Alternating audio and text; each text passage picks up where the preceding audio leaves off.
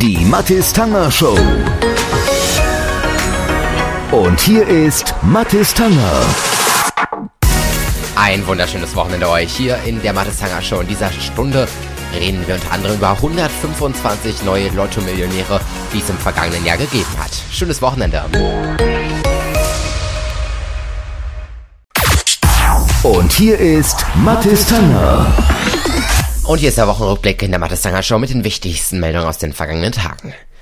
Nachdem ein Südtiroler in der Nacht zum Sonntag in Luther an eine Gruppe deutscher Touristen gefahren war, hat sich die Zahl Todesopfer auf sieben erhöht. Eine Frau aus Deutschland sei im Krankenhaus in Innsbruck in Österreich gestorben, das teilte die Polizei mit. Der Südtiroler Sanitätsbetrieb beschrieb, die Patientin sei am späten Nachmittag verschieden. Der zweite schwer verletzte Patient, der in Innsbruck behandelt wird, sei auf dem Weg der Besserung. Nachdem ein Autofahrer in eine Gruppe Urlauber gerast war, sei nun eine Deutsche ihren Verletzungen erlegen. Außerdem, Sonys Kerngeschäft ist ja die Unterhaltungselektronik, doch jetzt auch im Bereich Mobilität will der japanische Konzern mitmischen. Bei der Technikmesse CES überraschte Sony diese Woche mit einem eigenen E-Auto und Toyota wird jetzt Städtebauer. Und 125 Spieler konnten sich im vergangenen Jahr über einen Millionengewinn beim Lotto freuen. Ja, eine unglaubliche Zahl. Die meisten kamen aus Baden-Württemberg. Die Spieleinsätze gingen leicht zurück. 125 Spieler, über siebenstellige Gewinne. Unfassbar und ähm, ich war leider nicht mit dabei. Das war der Wochenrückblick hier in der Mathe Sanger Show. Und hier ist Mathis Tanger. Und hier ist das Fußball-Update in der Mattes Tanger Show und schon länger war klar, Oliver Kahn kehrt in leitender Funktion zum Rekordmeister Bayern München zurück. Dieser Schritt ist jetzt vollzogen, doch was bedeutet das für den Verein, Thomas Bücker vom Kicker Sportmagazin?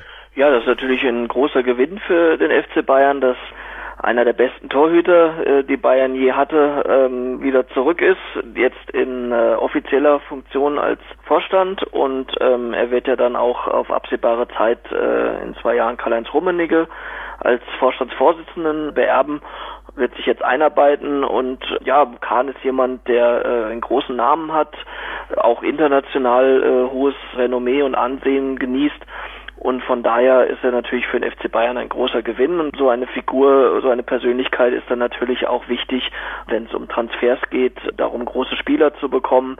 Und das ist für die Außendarstellung auch des äh, Vereins natürlich sehr wichtig. Und intern ist es auch gut, eine weitere kompetente Figur dort zu haben.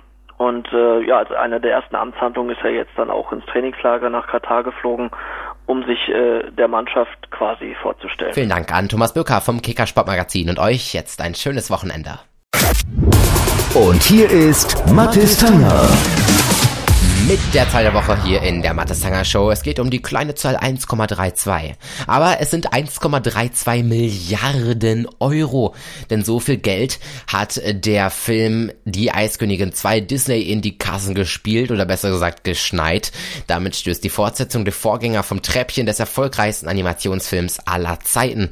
Der Film Die Eiskönigin 2 oder auf Englisch auch Frozen 2 läuft seit November in den deutschen Kinos und Die Eiskönigin 2 ist damit erfolgreichste Animationsfilm Animationsfilm.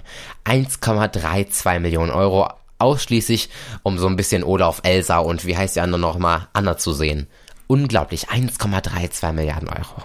Das war die Zahl der Woche hier in der Mathis Tanger Show. Die Mathis Tanger Show. Und hier ist Mathis Tanger. Ein schönes Wochenende euch und in dieser Stunde reden wir ein weiteres Mal über die verheerenden Waldbrände in Australien und schauen mal, welcher Bundesstaat dort weiter den Katastrophenschutzalarm verzögert hat. Und hier ist Mathis Tanger. Ja, die angespannte Lage am Golf hält weiter an. Auch viele internationale Airlines ändern jetzt ihre Flugrouten im Nahen Osten. Für US-Luftfluglinien ist der Luftraum über dem Persischen Golf verboten. Ja, zahlreiche Fluggesellschaften weltweit haben ihre Flüge über dem Iran und Irak vorerst gestoppt. Grund sind die iranischen Raketenangriffe auf internationale Militärstützpunkte im Irak.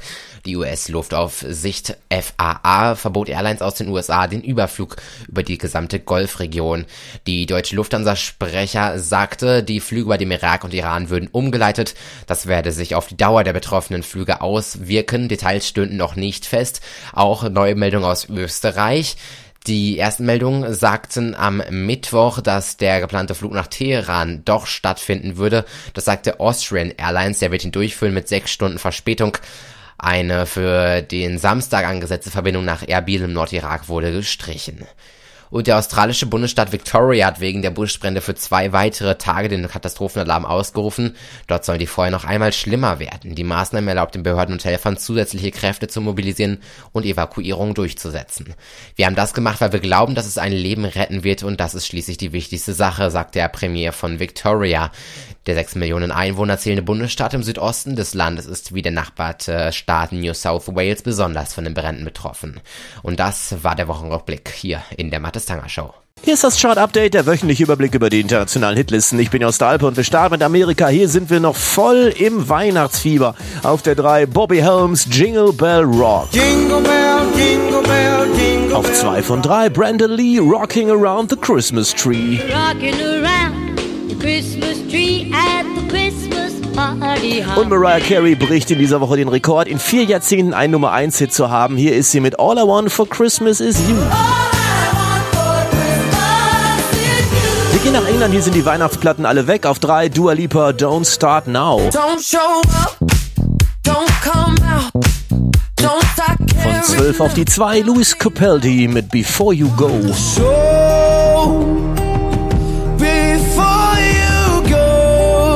Und die neue 1 kommt von Stormzy und Ed Sheeran, Own It.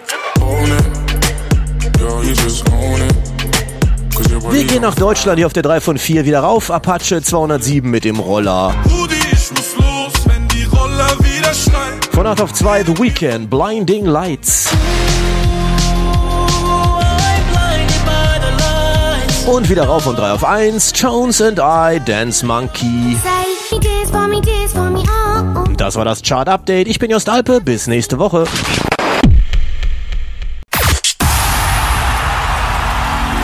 Und hier ist Mathis Tanger. Und jetzt mit unserem Hörbuchtipp der Woche und Jessica Martin. Die 19 Zeitzeugen, die André Gronewood in Das wollte ich Ihnen noch sagen interviewt, geben einen guten Einblick in die Geschichte des 20. Jahrhunderts. Bestes Beispiel ist der Astronaut Buzz Aldrin von der Apollo 11 Mission. Er betritt nach seinem Kommandanten Neil Armstrong zwar erst als zweiter Mensch den Mond, aber genau das macht ihn zur Legende. Neil Armstrong hatte zwar den Auftrag zur fotografischen Dokumentation bekommen und schoss die legendären Bilder auf dem Mond, doch sie machen ihn, Aldrin, im Raumfahreranzug unsterblich. Warum war das denn so? Nun ja, weil Neil eben die Kamera hatte. Ich musste ihm die Kamera nach unten geben, so konnte er die Bilder machen, als ich rauskam. Diese Bilder verbreiten sich schnell um die Welt und sind seitdem mit Buzz Aldrin auf ewig verbunden. Richtig froh und glücklich macht ihn das allerdings nicht. Nach der Mondlandung habe ich eine Autobiografie geschrieben, sagt er. Sie hieß nicht Reise zum Mond, sondern zur Erde zurückkommen. Das war der schwierigste Teil meines Lebens. Tatsächlich kämpft er schon bald danach mit Depressionen und verfällt dem Alkohol. Buzz Aldrin fährt sich mit seinen Händen durch das nach hinten gekämmte schlohweiße Haar, dann sagt er, ich habe es aber nie bereut, zum Mond geflogen zu sein. Schwierigkeiten gehören dazu und sorgen dafür, dass Menschen dazulernen und das Beste aus sich herausholen. Genau das macht Buzz Aldrin auch. Er zieht sich weitgehend aus der Öffentlichkeit zurück, gründet seine Share Space Stiftung, um Kinder für Wissenschaft und Technik zu begeistern. Gelegentlich tritt er in Schulklassen auf.